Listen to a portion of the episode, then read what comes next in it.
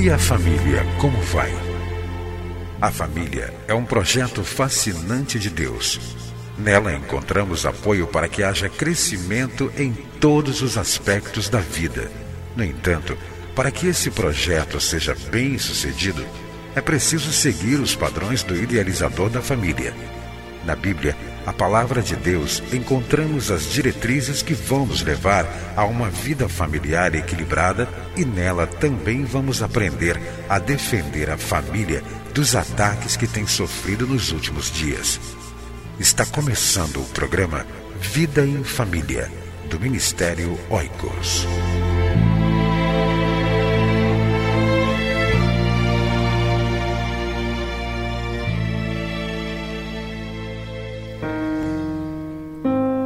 Janelas do Coração. Adquira o livro de Elizabeth Bifano, Poesias que vão falar fundo ao seu coração. Adquira através do nosso site www.cliquefamilia.org.br.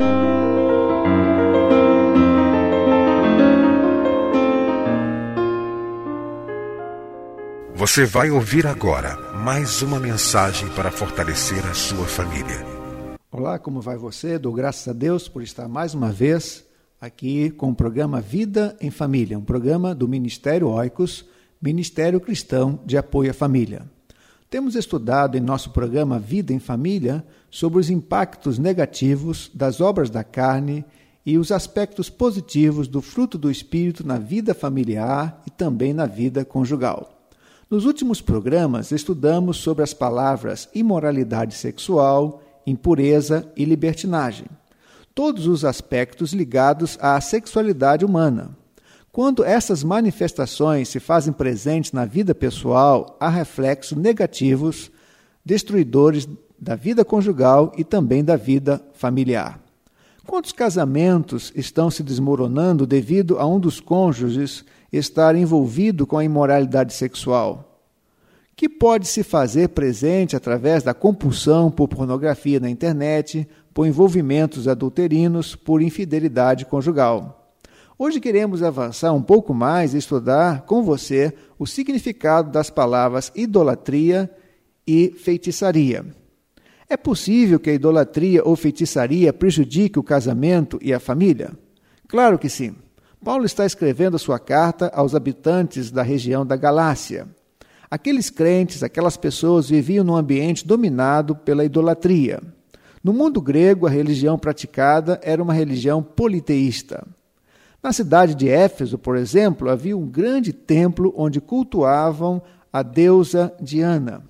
Para os pagãos, esses deuses eram tudo. Os ídolos eram representações de divindades, uma forma de visualizar um deus a quem esse representava. Quando se criava um ídolo de madeira, ou de ferro, ou de bronze, por exemplo, a intenção verdadeira seria facilitar a adoração do Deus, aqui Deus entre aspas, a quem o ídolo representava, dando-lhe algo visível, localizado num determinado lugar. Como era de se esperar, o inevitável sempre acontecia. O homem passava a adorar o ídolo em lugar do Deus a quem representava.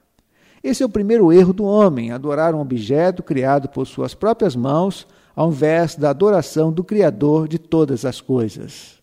Foi por isso que o apóstolo Paulo, orientando aos crentes em Roma, escreveu uma sua carta sobre esse grande desafio de evitar a idolatria.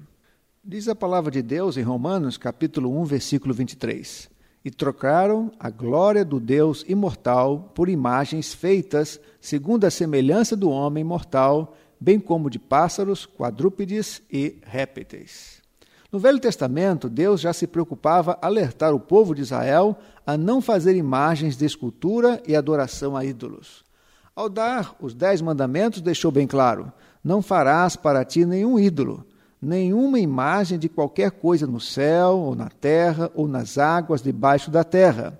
Não te prostrarás diante deles, nem lhes prestará cultos, porque eu, o Senhor, o teu Deus, sou Deus. Paulo então alistou o pecado da idolatria logo após os pecados na área da sexualidade. Nos tempos antigos havia uma estreita ligação entre os pecados sexuais e o pecado da idolatria. No Velho Testamento, por exemplo, os balaíns eram deuses da fertilidade. Na cidade de Corinto, para citar um outro exemplo, havia o templo da deusa Afrodite, onde existiam cerca de mil prostitutas que estavam à disposição dos adoradores. A grande pergunta que se coloca é a seguinte: como podemos evitar cometer o pecado da idolatria em família? Em primeiro lugar, precisamos passar para os nossos familiares que Deus é espírito. Deus, para ser adorado, não precisa de nenhuma representação material. Para adorarmos a Deus, não precisa nem mesmo de um lugar especial.